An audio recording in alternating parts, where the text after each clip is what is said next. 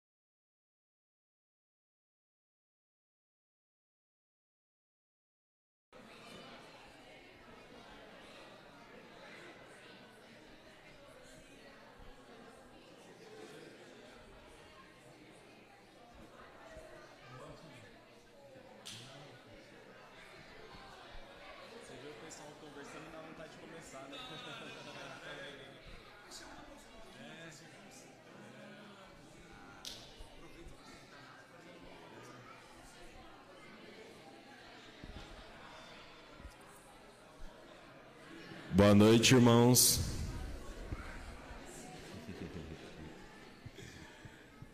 Vamos se assentando, tomando os lugares de vocês. Se vocês quiserem, como a gente está em número reduzido hoje por conta do feriado, quem se sentir à vontade, já tô olhando algumas carinhas assim tristes que eu vou pedir. Se você quiser vir aqui para frente, fique à vontade, mas seria legal a gente estar tá mais junto. Amém, irmãos. Boa noite mais uma vez. Graça e paz a parte do nosso Deus. Estamos começando mais um culto, mais um dia que estamos aqui para celebrar, honrar e glorificar o nome de Deus. É, eu tenho uma pergunta para você. O que, que você veio fazer aqui hoje? Você já fez essa pergunta? A gente vem meio no automático, né? Ah, já sabe toda a programação, como que vai ser o culto. Mas o que você veio buscar aqui hoje? Você veio buscar uma resposta de oração, uma palavra que você quer que Deus fale com você? Ou você veio buscar um consolo? Ou veio compartilhar e agradecer a Deus por uma coisa boa que aconteceu na sua vida essa semana? O que você veio fazer aqui hoje? E eu queria ler um versículo com vocês, é, que está lá em Salmos, é Salmo 133, é o salmo inteiro, mas é bem pequenininho, tá? É, não precisa abrir se vocês não quiserem, tá? Eu vou ler aqui. Como é bom e agradável quando os irmãos convivem em união. É como óleo precioso derramado sobre a cabeça, que desce pela barba, a barba de Arão, até a gola das suas vestes. É como o orvalho de Heron, Hermon, quando desce sobre os montes de Sião. Ali o Senhor concede a bênção da vida para sempre. Como é bom agradável quando os irmãos convivem em união. Amém, irmãos? Aqui estamos aqui mais um dia, mais uma noite, em comunhão, para engrandecer o nome de Deus, para falar e aprender um pouco mais sobre Ele. E é muito bom quando os irmãos convivem em união, como fala esse Salmo 133, né? para a gente começar a nossa noite, é, para a gente começar já entrar no espírito, né? Quando o Walter falava assim, é, eu, quando eu era menor, Walter falava assim: ah, traga o seu pensamento cativo, né? Eu ficava meio assim sem entender, mas é para a gente realmente aproveitar e ver o que Deus tem para nós essa noite. Amém? É, eu tenho aqui uns avisos, irmãos, e alguns pedidos de oração também. É, os pedidos eu vou orar mais no final. Se você tiver algum aviso ou algum pedido de oração, peço que você leve para o Vagão ou para o Nivaldo, que estão na recepção hoje. Aí eles encaminham para a gente aqui para ficar mais, mais fácil, tá bom? É, primeiro aviso, é o aniversário da MPC, é, que chegou até mim, dia 30 de abril, 10 anos de MPC ABC. É, Gerson Borges, que vai conduzir o louvor, e o Marcelo Galberto. É, eu não, não anotei aqui o local. Hum, Avenida Casa Grande, Piraporinha, Diadema. Igreja Comunidade de Jesus. A comunidade do, do Gerson, né? Da igreja do Gerson. Então, esse é o primeiro aviso.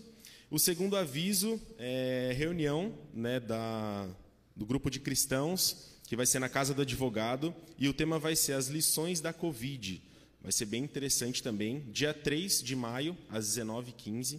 Então, lá na casa dos advogados. Eu não sei onde fica, mas provavelmente vocês já vão do lado do fórum, casa do advogado. Mas é, provavelmente você já está no grupo da comunidade, você recebe as informações lá, mas a gente está aqui só para te lembrar de todas as nossas programações. Amém? É, chegou aqui para mim também dois pedidos de oração para a gente ler no final. É, o primeiro pedido. Hum, cadê o. Aqui, perdão. O primeiro pedido é da Esther, perdão, só chegou um. Da Esther, que hoje cedo ela caiu e fraturou o tornozelo ela vai fazer uma cirurgia amanhã às 13 horas. É, o médico achou interessante é, já fazer a cirurgia, porque não tinha como fazer uma imobilização. E então vou morar por eles, que o Marco, né, para que vocês, para quem não sabe, ele está se recuperando também de uma queda também, de uma cirurgia. Então vamos orar por esses irmãos, né, que é um momento delicado, né, quando se fala em cirurgia. Então vamos orar e estar com eles nesses momentos. Amém? É, então, se chegar algum aviso, pode mandar para o pessoal da recepção. Eu queria chamar os irmãos do louvor e vamos orar para a gente continuar o nosso, o nosso culto, amém? Senhor meu Deus, meu Pai, muito obrigado, Deus, por esse dia. Obrigado, Deus, porque o Senhor está aqui, ó Pai, mais uma vez conosco, ó Pai. Muito obrigado, ó Pai, porque o Senhor está conosco, Pai. Muito obrigado porque podemos te sentir, muito obrigado porque o Senhor ainda fala conosco, ó Pai. Muito obrigado porque o Senhor nos dá a oportunidade de estarmos contigo, ó Pai.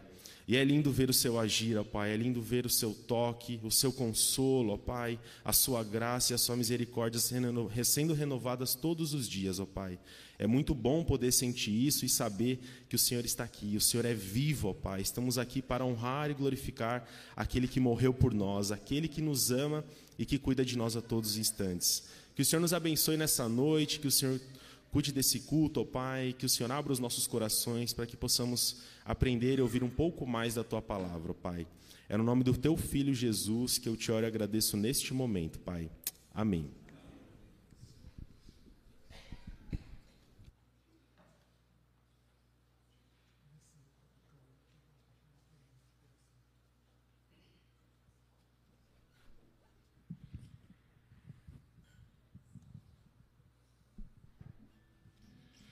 Graça e paz, boa noite.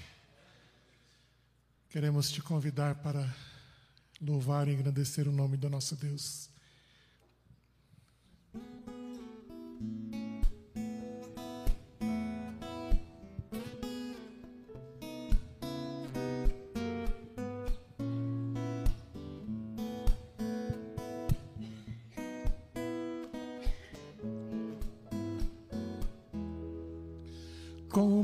Descrever?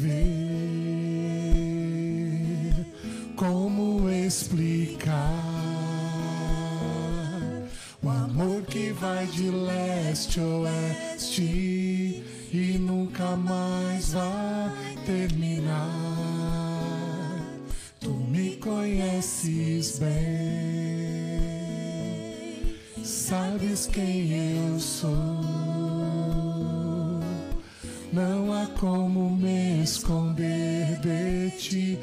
sempre sabes onde estou.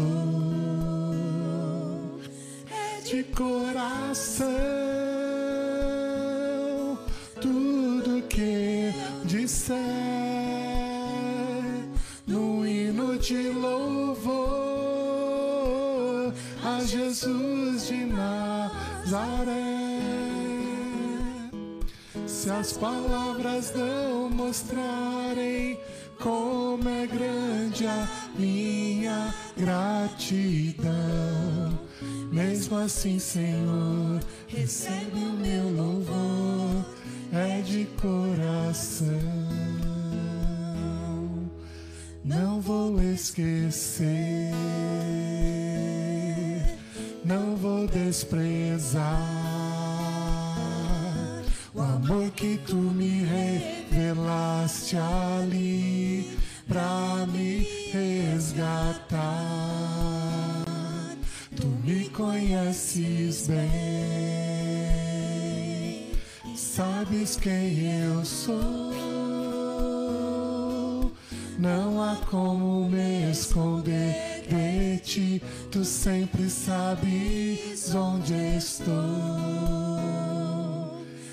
de coração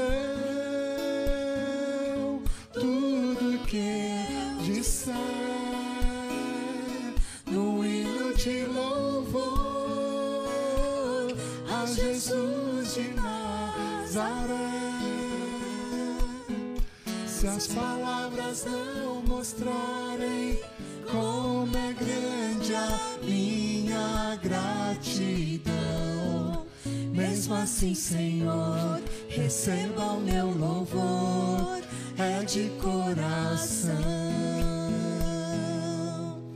é de coração, tudo que disser no hino de louvor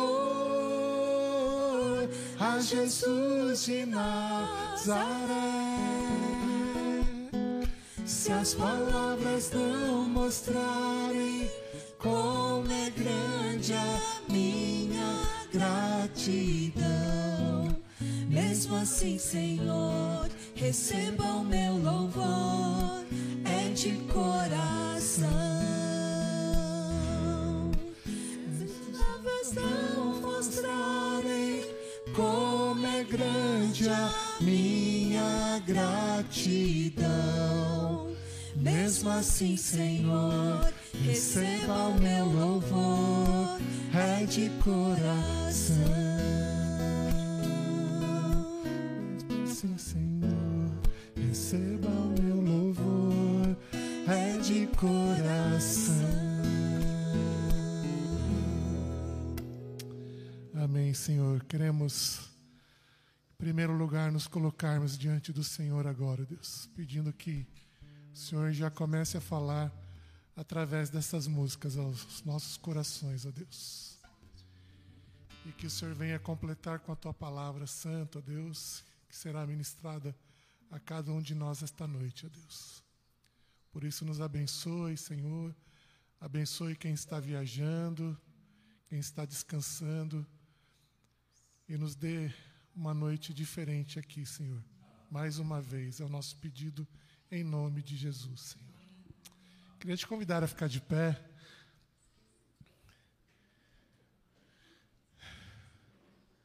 Esse final de semana nós temos presenciado o desfile de carnaval e, e pensando sobre essa música que vamos cantar, vendo aquele povo se reunindo por um objetivo, muitas vezes contrário do que o Senhor quer de cada um de nós. Mas eu fico imaginando quando o Senhor voltar e todas as tribos, povos e raças se encontrarem diante do Senhor. Aí sim teremos uma festa completa. Porque estaremos diante do Rei dos Reis, Senhor dos Senhores.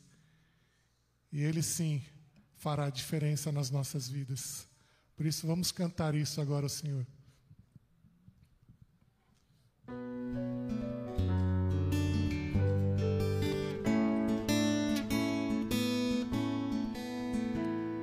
De todas as tribos, povos e raças, muitos irão te louvar. De tantas culturas, línguas e nações, tempo e no espaço, irão te adorar.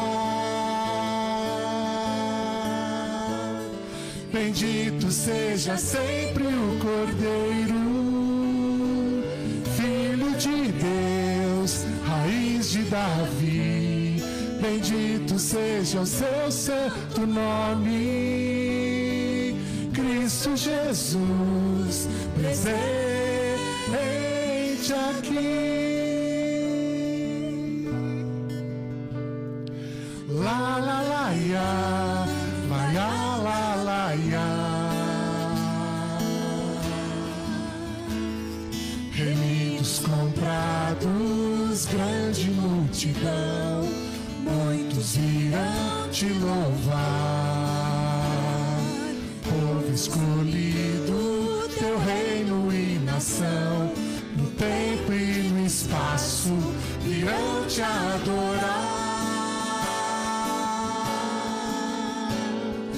Bendito seja sempre o Cordeiro, Filho de Deus, raiz de Davi.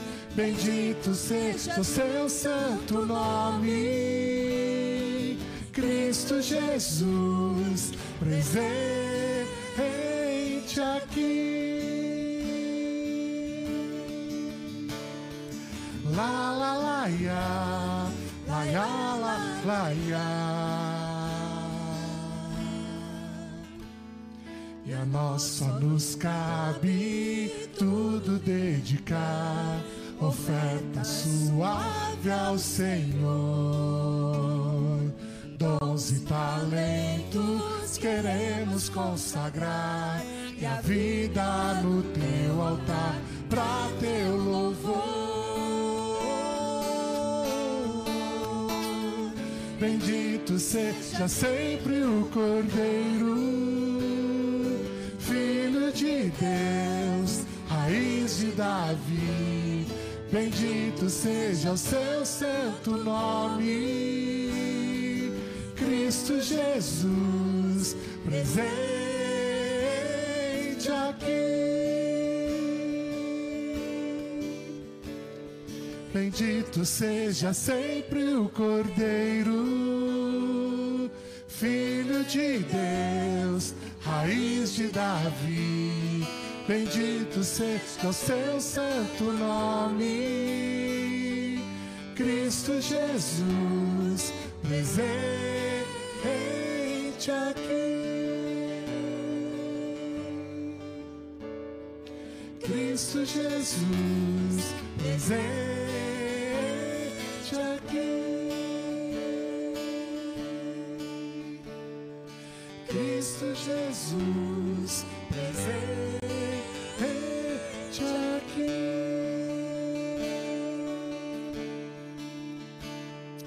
Amém, Senhor. E que o nosso coração sempre esteja voltado para Ele, para a raiz de Davi porque Ele é o nosso general, aquele que nos guia todos os dias, aquele que já nos deu a vitória em Cristo Jesus.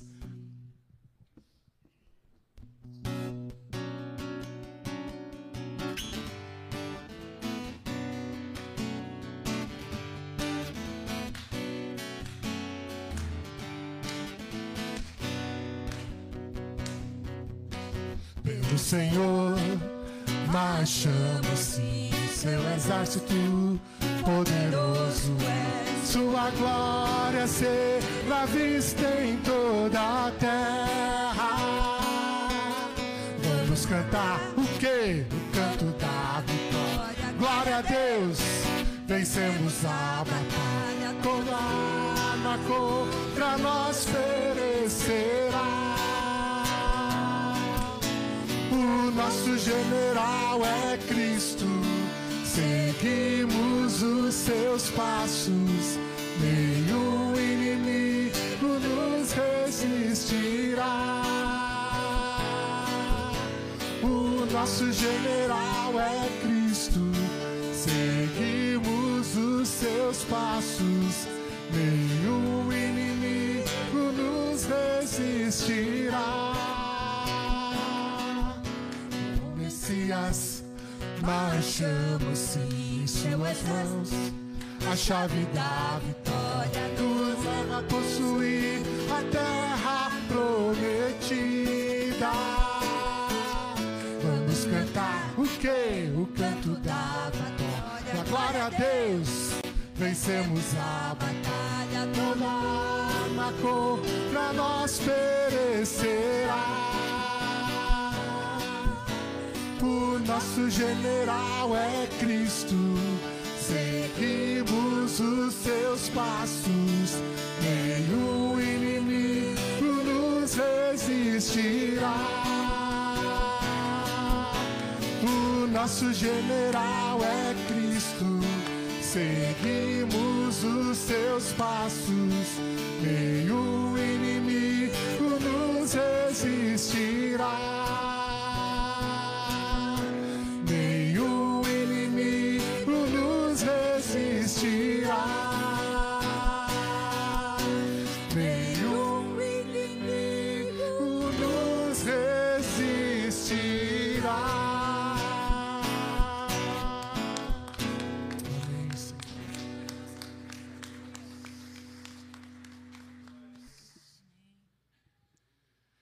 Depois de cantarmos tudo isso, a gente só pode declarar ao Senhor que o único amor que nós temos é o seu amor por nós.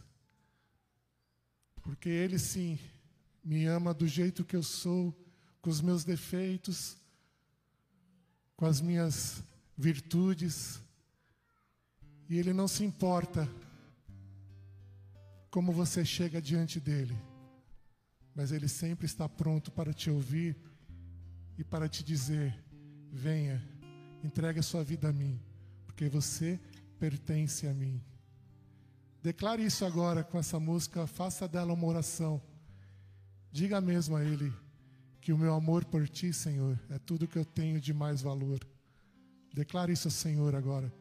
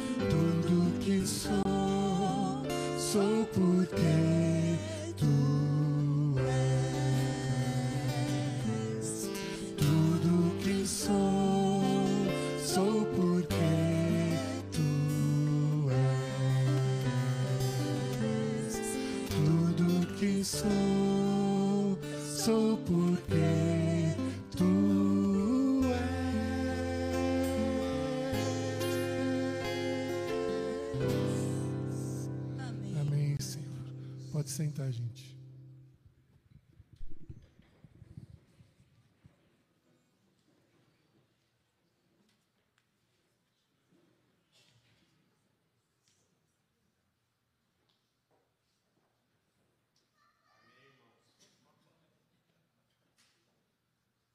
Som aí. Amém, irmãos. Você crê nisso também? Você crê que nenhum lugar é melhor do que lugar do que o lugar onde ele está? É a nossa esperança de todos os dias. Amém? É, eu queria chamar a Fê Pacheco, que ela tem um recado do Ministério de Casais.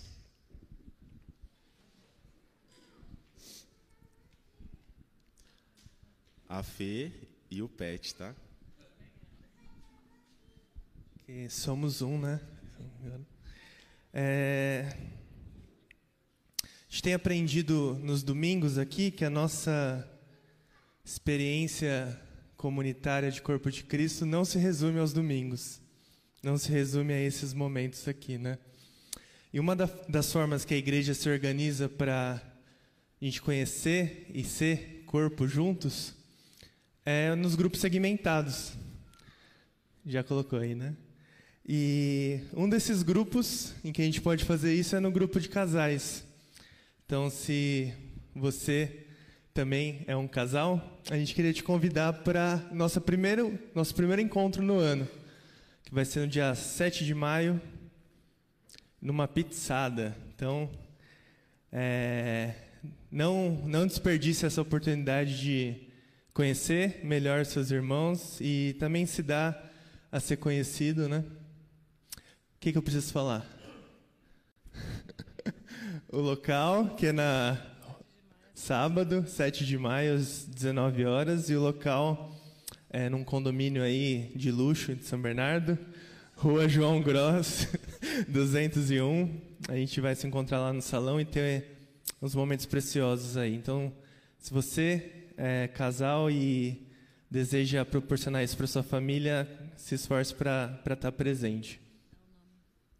E os casais que quiserem participar, deem o um nome para a gente, seja para mim, para o Lucas, para a Rô, para o Gabola, Nilton e Sandra, para a gente se programar e receber vocês e recebê-los bem. E a gente também vai pedir a pizza, né, como o Lucas falou, e o valor a gente vai passar depois, porque isso vai depender também das pessoas que vão, a gente vai rachar tudo direitinho, a gente precisa ter noção do quanto pedir e como se programar. Então venham, vai ser ótimo, esperamos vocês todos. Boa noite, gente. Então, se você é casado, já se prepara a noite da pizzada. É, eu queria chamar o, Valtinho, já. Enquanto ele vem, eu queria saber se tem alguém nos visitando pela primeira vez.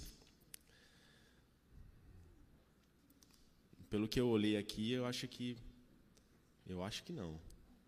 Eu ainda estou com a minha vista boa, né? Porque o pessoal fala que quando chega aqui em cima você não consegue ver muito bem, mas eu ainda estou. Tô... Não, não tô falando você. Amém. Vamos orar. Aqui, a Lúcia Moura, que é mãe do Rodrigo Moura, está aqui hoje conosco. Lúcia Moura. Lúcia Moura. Está presente aqui hoje. Ela é mãe do Rodrigo Moura. Ela já esteve aqui mais, alguma, mais outras vezes. É, seja muito bem-vinda. Sinta-se em casa. Amém. Mora na rua mais linda do Brasil. E hoje, infelizmente, para as nossas crianças não teremos cutinho. Ó, oh, me passaram informação errada, hein? Aí, ó, Rosana que me passou essa informação. Então, queria chamar aqui as crianças, teremos cutinho sim. Foi uma brincadeira, criança. Aê!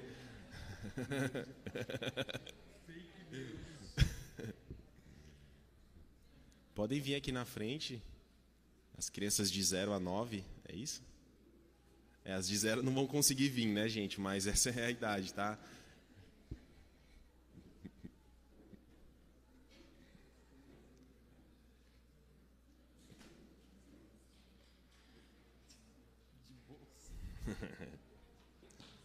Cuidado. Eu queria chamar aqui a Sueli Vendique para orar por elas e pela vida do nosso irmão? Por favor.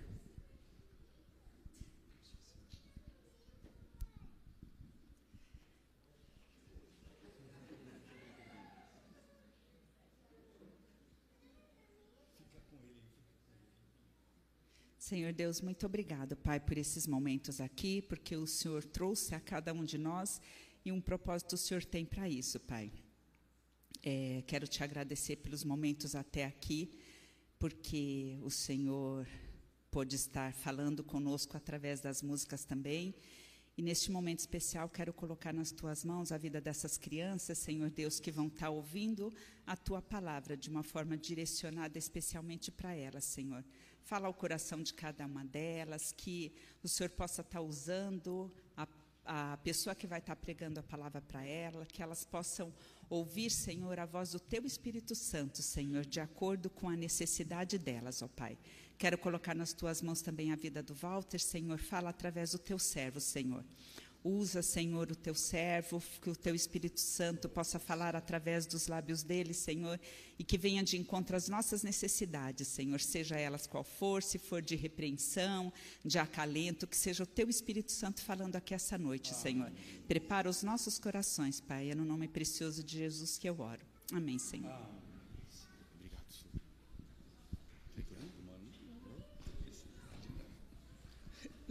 Obrigado.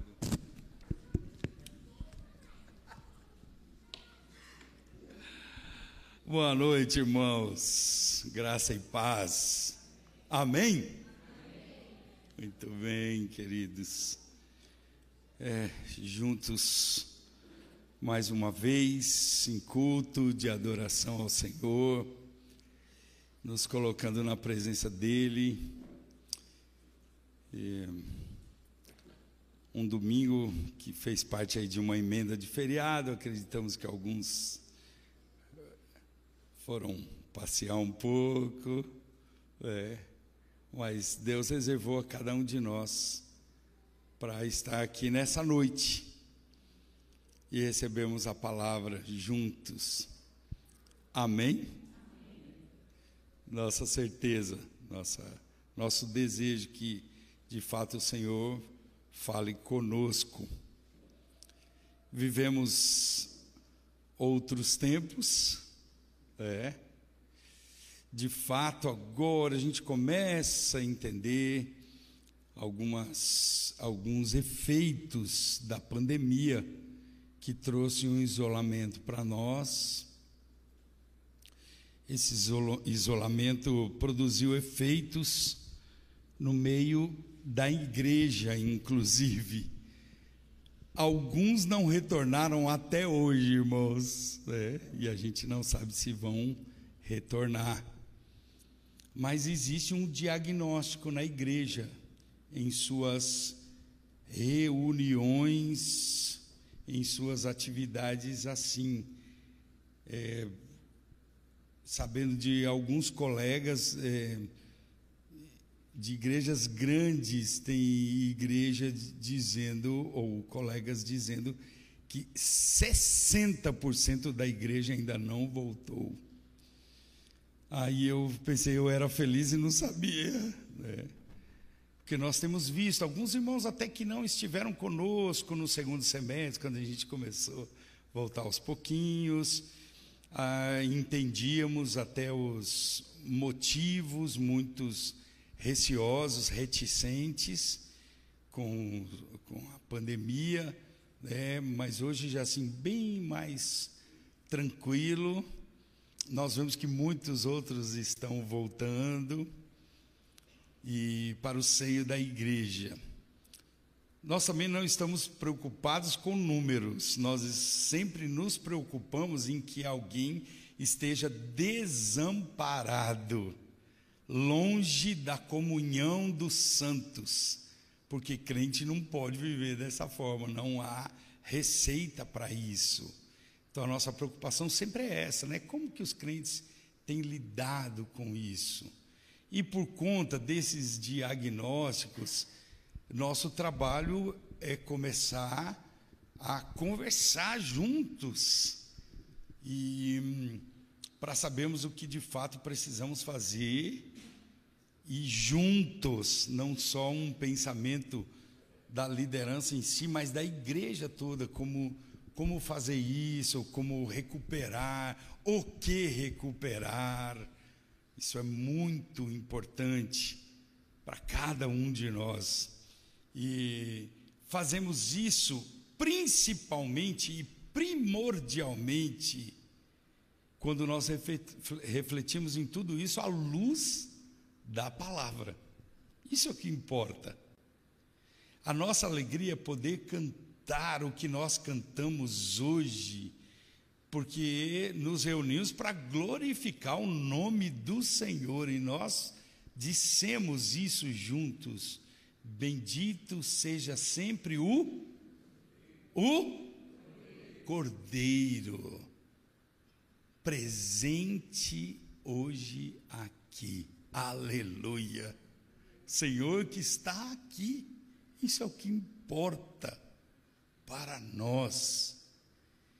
E a partir dessas certezas, nós vamos é, revendo princípios importantes da palavra de Deus, para que juntos entendamos de fato como recobrar algumas coisas, porque é fato que, como homens, talvez alguns de nós deixou tudo isso. Que delícia ouvir a Sueli Mendique orando, clamando ao nosso Senhor, quantos anos juntos e ficamos separados e voltamos, mas parece que não voltamos, né? Isso, é assim, gente não consigo. E ainda com essa minha visão, que às vezes tinha assim, uma visão de raio-x, sabia direitinho, assim, hoje não está dando. Eu acho que eu estou meio no caminho do espinho na carne. Deus tirou para que eu não fique olhando de fato quem está, quem não está, né? E para que nós não nos ensoberbeçamos com tudo isso, com algumas questões. É muito importante. Esses dias eu dei uma carona para Lia. Fiquei, a Lia, quanto tempo isso daí? Eu estava na igreja esses dias. E eu não vi, porque eu não vi. É, tem uma nuvenzinha por aqui. Mas é importante a gente poder se ver. Domingo passado, aquele culto maravilhoso de manhã. Aí abracei a Miss Neide, ela pôde contar algumas coisas do coração dela, da família dela ali naquele momento. Ai meu Deus, como eu sonho com que essa aposentadoria me dê mais recursos para estar mais perto de cada um de vocês, fazendo a minha parte, né? Mas todos nós temos que fazer a nossa parte para que haja essa recuperação espiritual do povo de Deus. Então, é um momento de pensarmos de fato, né? O que o isolamento, o distanciamento trouxe de dificuldades a ponto de revermos algumas coisas como igreja. E no amor temos essa liberdade de falar isso hoje, revendo princípios básicos, conceitos da palavra de Deus para retomarmos tudo isso. Fugimos da loucura das redes sociais e aproveitando essas ferramentas para abençoar outras pessoas. Ontem de manhã na feira falava com o Márcio sobre isso, como a gente pode se abençoar sem muitas vezes não, não se falar, mas num momento tão importante da família Fagundes, poder abençoar essa família. Né? Culturalmente, o brasileiro enche um enterro, um velório Culturalmente faz isso, mas não se dá assistência depois. E isso às vezes reflete na igreja. É, quem de nós tem cuidado da família Fagundes como deveria? Quem de nós tem feito um papel de acompanhá-los no luto? Luto. E talvez a pandemia fez isso conosco. Mas graças a Deus por essa santa palavra que nos instrui e nos permite rever esses princípios para, como igreja, nos ajuntarmos novamente. Há uma característica maravilhosa que é a alegria desse povo que se reúne aqui. Estamos recuperando o direito de abraçar de novo, né? de beijar. É, mas será que o nosso amor esfriou? Não esfriou? Será que somos, usando um termo popular, pau para toda obra, para cuidarmos uns dos outros, na mutualidade? É isso que nós precisamos estar revendo sempre. Somos um povo unido. Éramos um povo unido.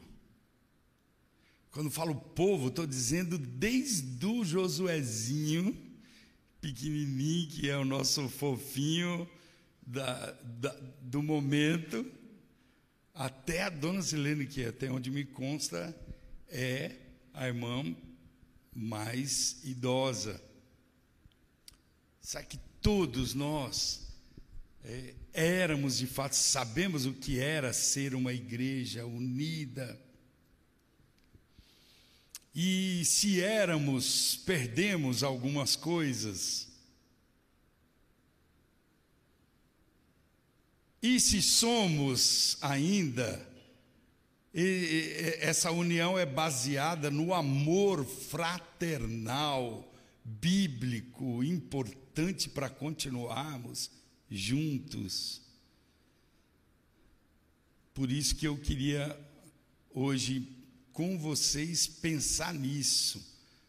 Todas essas questões são desafios, e eu arriscaria dizer, ousaria dizer, desafios pós-pandemia, né?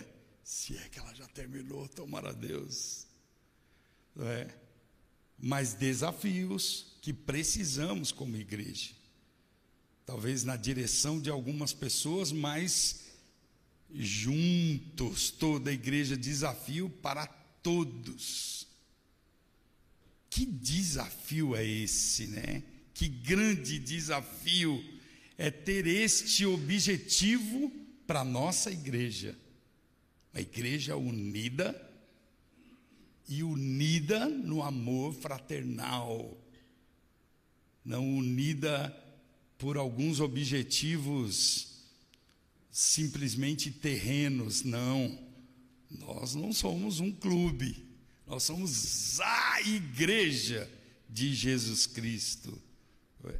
Uma vez que labutamos em um mundo que tem valores torcidos, nós precisamos recuperar. Ainda creio num princípio de que a pandemia veio para o desenvolvimento da igreja, mas não vemos tantas mostras assim de que foi para isso. O fato é que cada dia mais o mundo tem valores distorcidos. E como no efeito comunhão, talvez tenhamos tirado férias, nós corremos o risco de estar longe dos propósitos de Deus. O que mais importa é profeticamente olharmos para isso, ouvirmos a voz do Senhor que nos chama para uma um desafio diferente. O desafio é grande porque envolve muitos fatores que, se não forem bem cuidados, podem produzir ou talvez produzirão desdobramentos que vão impedir a unidade da igreja. A unidade do povo de Deus e a comunhão do corpo de Cristo. Isso é fato. Então só nos resta retomar tudo, em nome de Jesus. E firmes, queridos. É necessário. Lembrei-me de um texto bíblico que, que traz essa orientação lá na carta aos Efésios. Você pode abrir, por favor? Efésios, capítulo 4.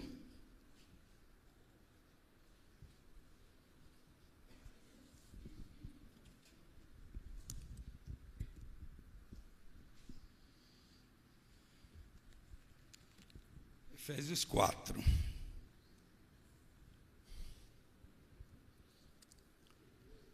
Ô Lu, posso pedir para você ler aqui com o microfone? Por favor. A irmã já adquiriu uma tradução NVI? Então lê na minha, por favor.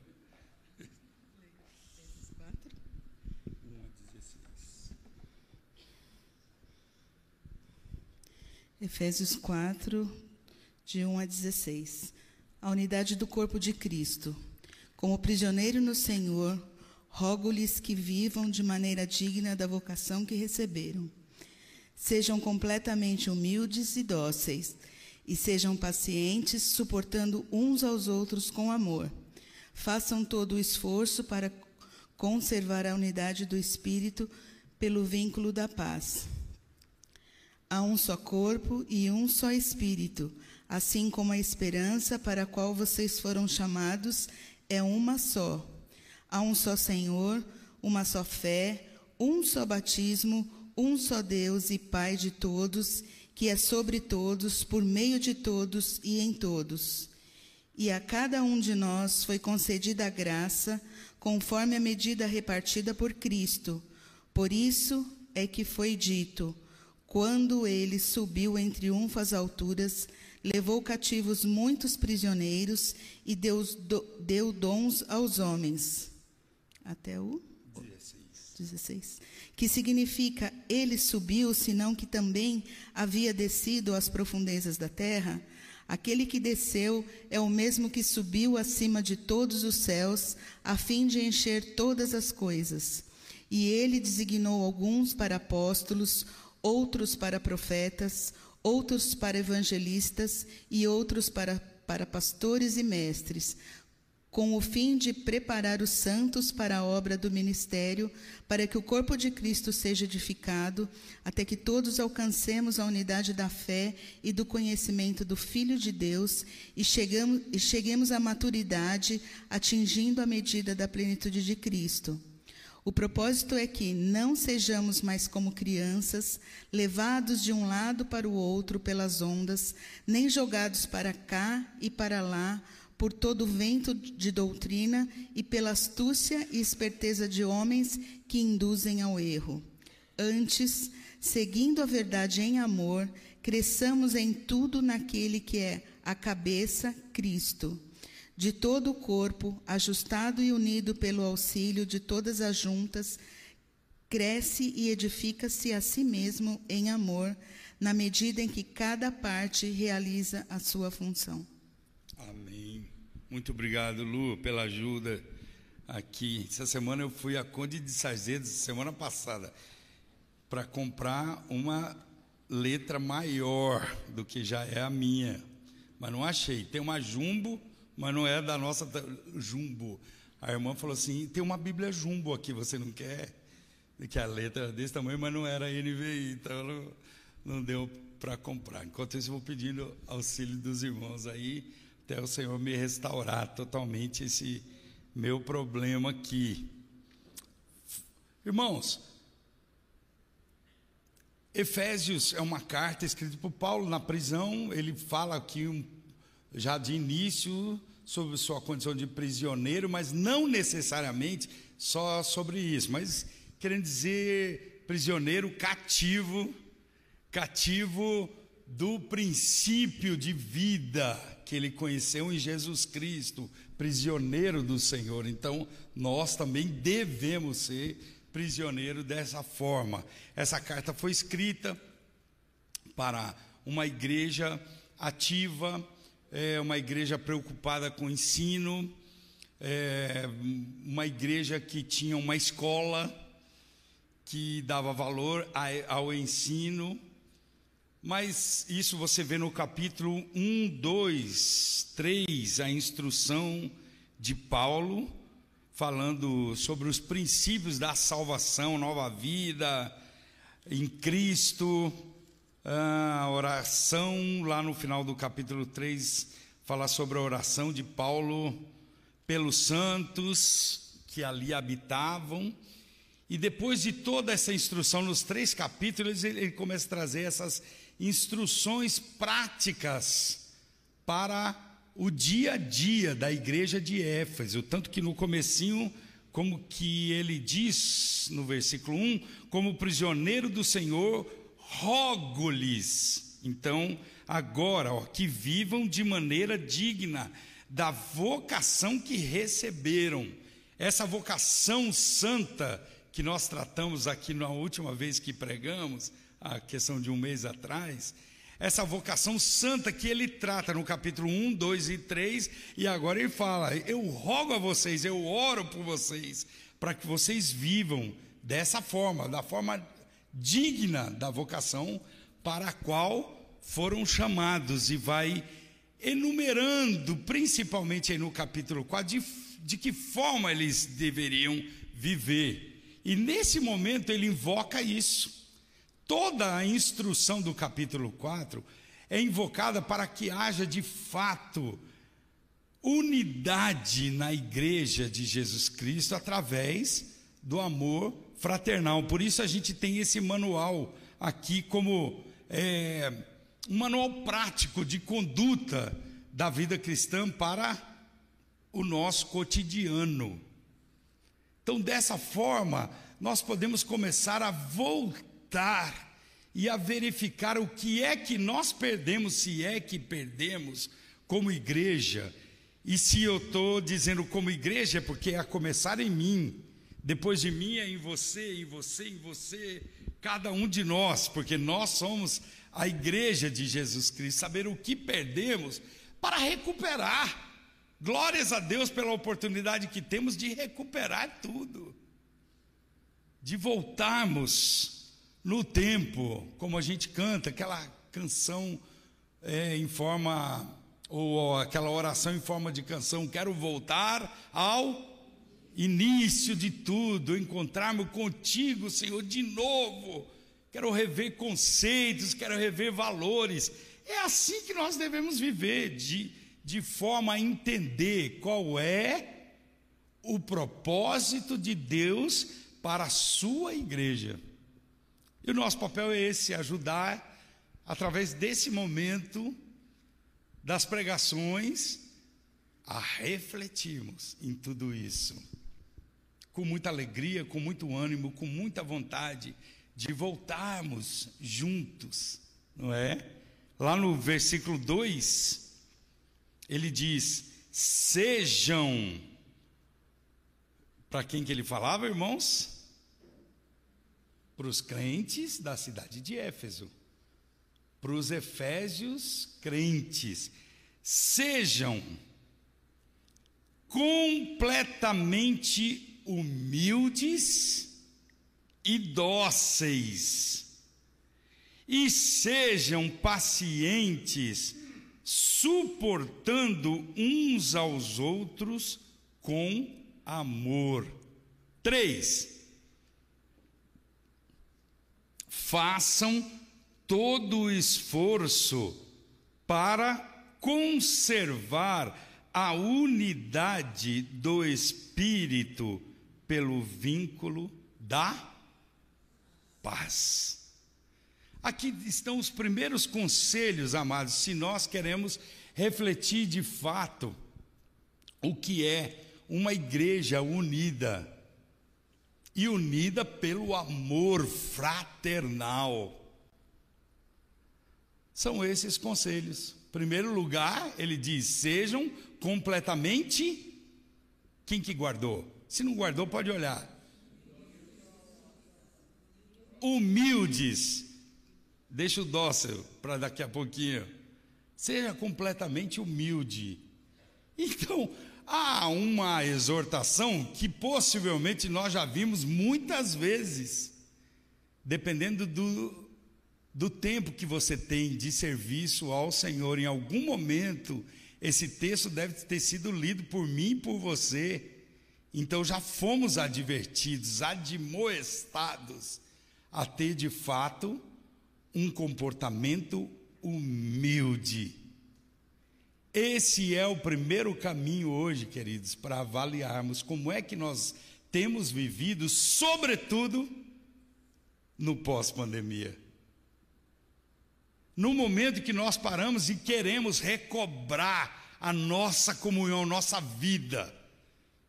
Aqui fica a pergunta: você quer de fato recobrar?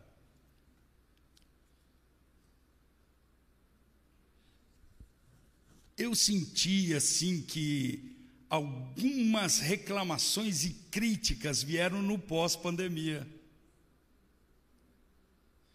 E aí eu fico avaliando, não sei se tenho esse direito, se de fato não foi pelo isolamento, pelo distanciamento que eu, meu coração, tem essa tendência de reclamar, de criticar, sem ser humilde suficiente para reconhecer a minha deficiência, a minha falta para com a igreja, a minha falha para com o povo de Deus. Não estou falando nem das questões institucionais, mas para o corpo de Cristo, para o meu irmão que anda do meu lado no dia a dia. A humildade é o primeiro caminho. Ele diz: seja completamente humilde. Às vezes, amados, quando nós menos percebemos, e num momento de fraqueza, fraqueza ou de falta de instrução da palavra, nós vivemos num, numa verdadeira feira de vaidade. Já ouviu essa expressão? A feira das vaidades? Às vezes a gente vive. E na igreja de Jesus não cabe isso. Ninguém disputa com ninguém, ninguém é melhor do que ninguém. Na vida deve-se ser assim quanto mais na igreja de Jesus Cristo. Fugir da feira das vaidades, buscando a humildade para considerar o irmão superior a si mesmo, como diz a instrução da palavra. Parece que quando nós não vivemos dessa forma, há uma tendência de alguns se reunirem ou estarem juntos apenas para observar os defeitos dos outros ou as dificuldades da igreja. Isso é comum e nós temos vivido isso aqui, irmãos. E isso não é cristão. Isso não é atitude bíblica. Por isso, nós precisamos voltar e observar esse comportamento que é sugerido pelo apóstolo Paulo para os Efésios. Lembrar de fato que a questão da humildade faz-nos diferentes no dia a dia. Colocar-me inferior ao irmão todo o momento. É isso que vai me trazer quando nós já dissemos as duas virtudes que somos advertidos, humildes e dóceis. Em outra tradução, na sua, diz manso, é isso, Lô? Humildes e mansos. Parando para observar a vida do outro irmão, podendo querer saber da vida do irmão sem que o seu nome apareça. A igreja de Jesus não pode ter essa preocupação e eu não me recordo quantas vezes já pregamos sobre isso aqui. Mas o distanciamento talvez faz isso conosco e nós estamos aqui para relembrar que não é o nosso nome que deve aparecer que toda ação e qualquer ação do povo de Deus no reino deve nos fazer escondermos-nos atrás da cruz de Cristo. Por isso, Paulo está lembrando isso para nós. Em nenhum momento Paulo fala de ministério pessoal, que eu fui chamado para fazer isso sozinho aqui ou ali ou acolá. Não, é a igreja juntos, nunca sozinhos. A igreja não tem colunas sozinhas. Nós somos chamados para fazermos juntos, porque a gente não dá conta, irmãos. Mas a gente só vai lembrar quando for humilde. Quando a gente for dócil nesse sentido, com a igreja, com a liderança da igreja, com os irmãos no dia a dia, com as pessoas que nos cercam. No 2 ele diz: sejam completamente humildes e dóceis e sejam o que mais? Pacientes. Pode ser que a gente esqueceu um pouquinho o que é isso, queridos. Mas nós voltamos. Pela fé, nós estamos pisando no pós-pandemia, e paciência é virtude cristã. E nós não devemos contar até 10, a gente deve contar até mil. Seja com quem for. Às vezes é assim, às vezes com o próprio irmão. A gente, ah, não é possível que aquele irmãozinho venha de novo. Não, conta, conta até mil. Não deu, conta até dois mil. Somos chamados a sermos pacientes uns com os outros. Essas virtudes farão com que a gente esteja juntinhos para retomar o que foi parado, o que de fato foi parado. Mas vamos fazer de forma certa, se a gente não estava fazendo de forma certa. Ele diz: e sejam pacientes. que mais? Suportando uns aos outros com com amor. E aí nós vamos lembrar que o verbo suportar aqui não tem aquela conotação pejorativa que tem na nossa geração, né? Ai, estou suportando. Não, suportar é o que, queridos? Dar suporte. Suportar é dar suporte. Estar por baixo, segurando, ajudando a segurar, apoiar. Apoiar. E ele diz: fazer isso com amor. Então, o caminho de uma igreja unida. Não há segredo, queridos, é porque nós somos homens, é porque nós somos humanos, é porque a gente fugiu do ensino da palavra de Deus, é porque nós não estamos preparados para ser uma igreja que tem pleno conhecimento da palavra de Deus. Sua igreja está oferecendo ferramentas para isso? Você tem grupos de comunhão? Por acaso tem um ministério chamado Grupos Familiares na sua igreja? Você está indo? Você está sendo apoiado? Eu estou maravilhado com o meu grupo. De novo, porque ele mudou um pouco, né? E aí a gente está se deliciando. Fazer inveja aí, Fernanda. Então, uma bênção, porque eu sou apoiado por eles. Os irmãos estão aí para isso. Então, sua igreja está dando essa ferramenta? Sua igreja está dando ferramenta de ensino? Por acaso foi anunciado que existe um retorno à escola dominical aos domingos às 5 horas? É lógico que você não pode vir, né? É muito tempo. Mas você vai entrar nesse panorama aqui da falta de conhecimento bíblico. Vai virar um crente raso. E crente raso fala mal. E crente raso não está disposto a caminhar junto e dá no que dá, queridos. E a gente tem que administrar essas questões. Não, nós fomos chamados para sermos uma igreja unida. Unida no amor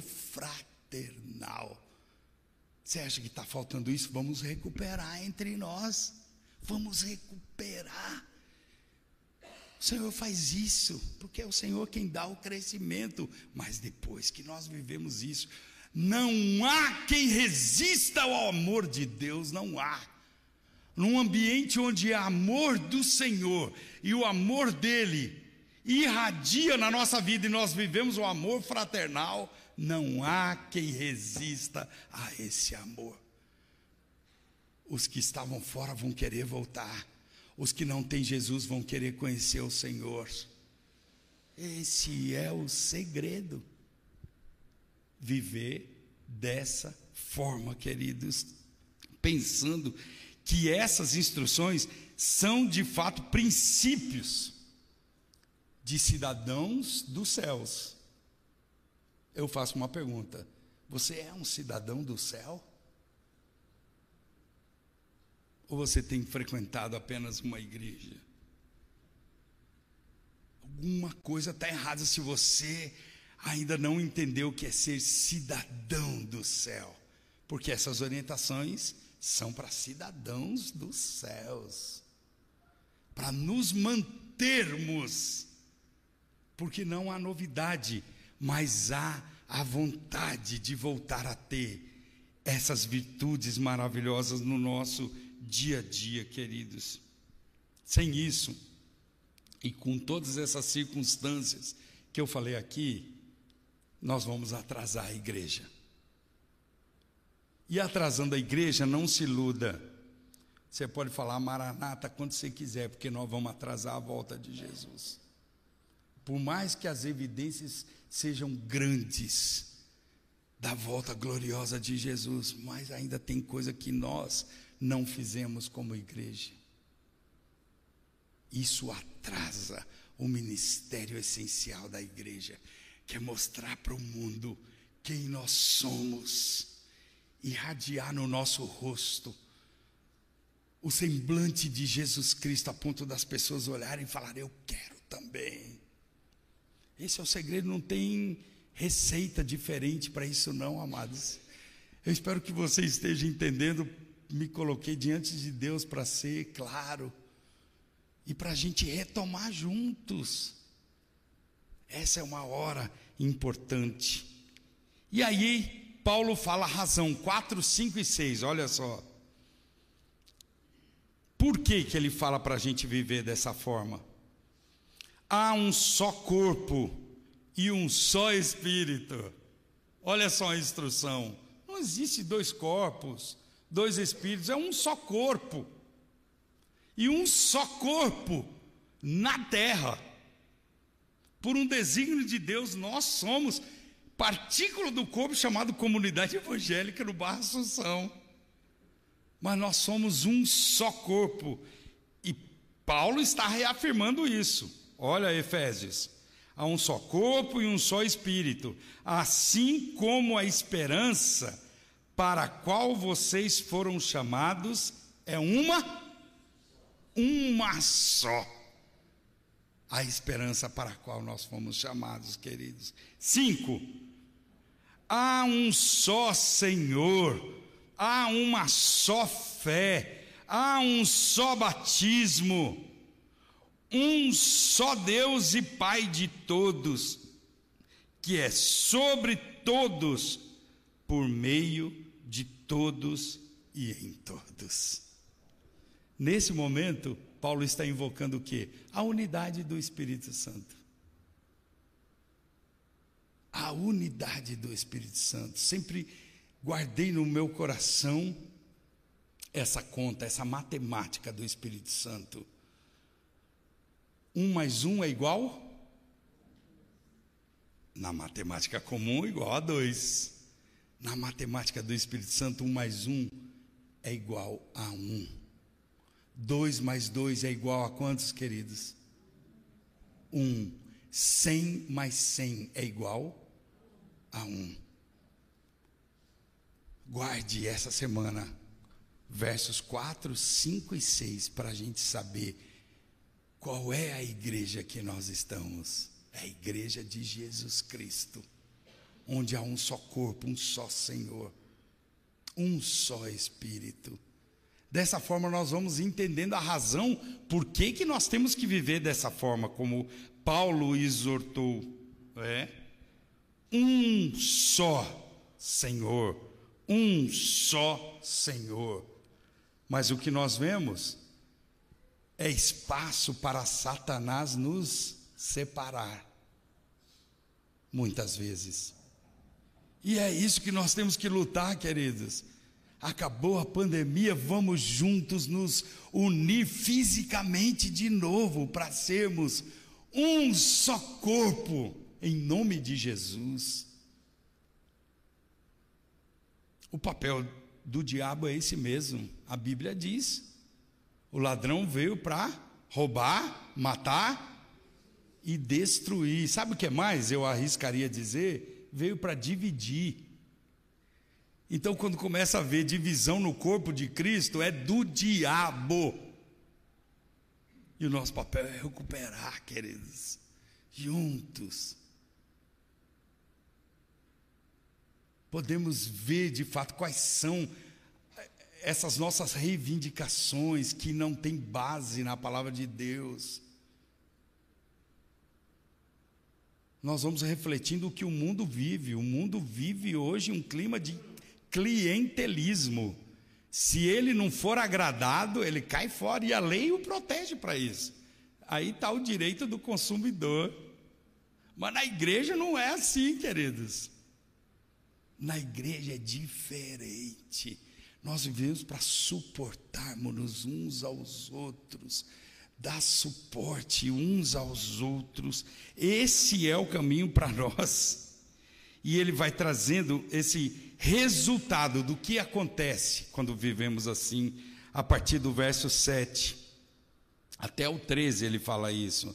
Mas olha o próprio 13 o que diz.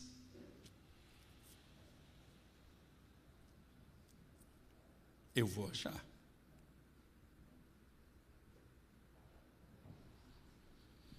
Depois que ele fala da divisão dos dons, da distribuição dos dons, ele diz: até que todos alcancemos. Ele não está falando isso só para os Efésios, ele está se incluindo como igreja de Jesus. Então aqui é para todos nós. Até que todos alcancemos a unidade da fé e do conhecimento do Filho de Deus. E cheguemos aonde?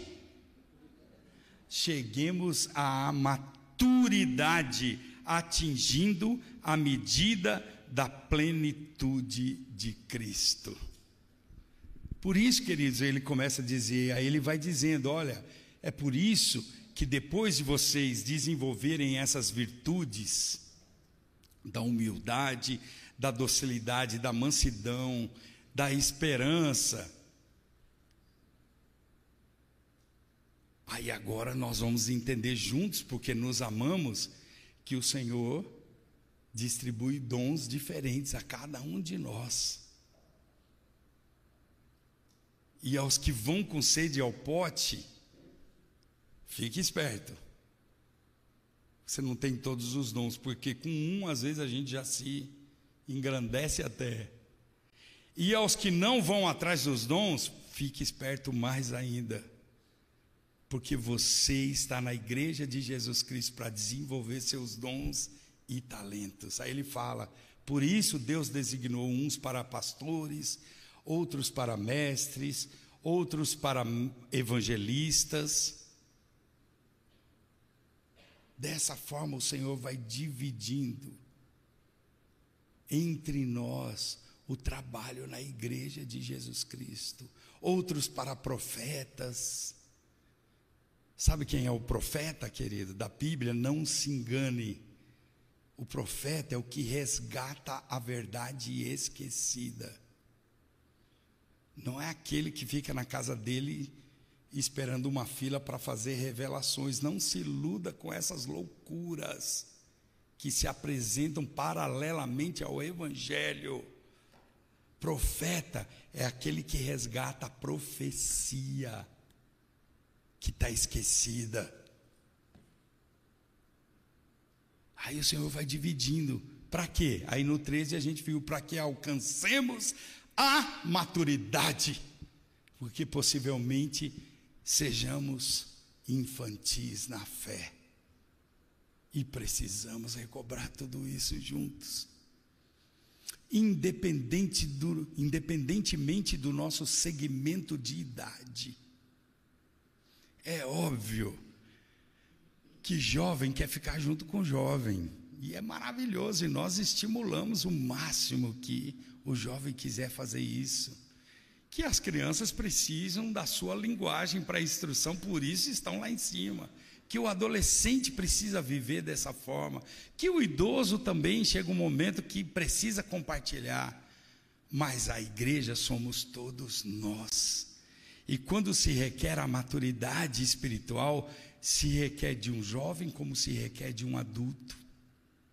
Aqui fica a pergunta: quantos anos você tem de vida cristã? Um ano, dois anos, já é tempo suficiente para buscar a maturidade. 15 anos, nem vou lhe falar. 50 anos, que alguns de nós aqui têm 50 anos de caminhada cristã.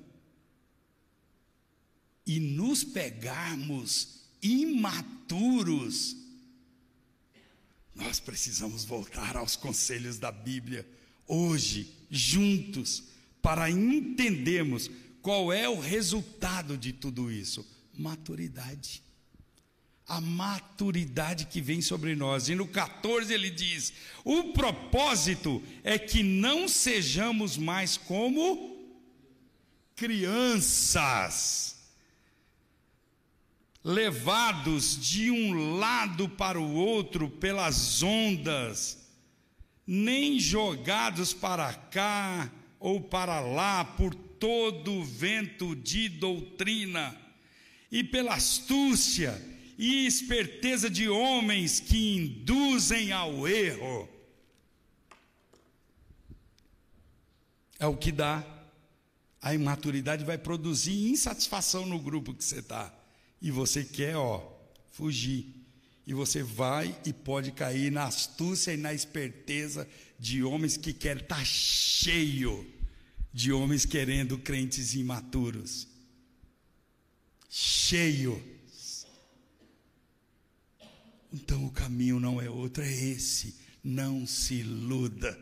Se una ao grupo, desenvolva o amor para fazermos isso juntos, queridos, para entendermos esse propósito do Senhor.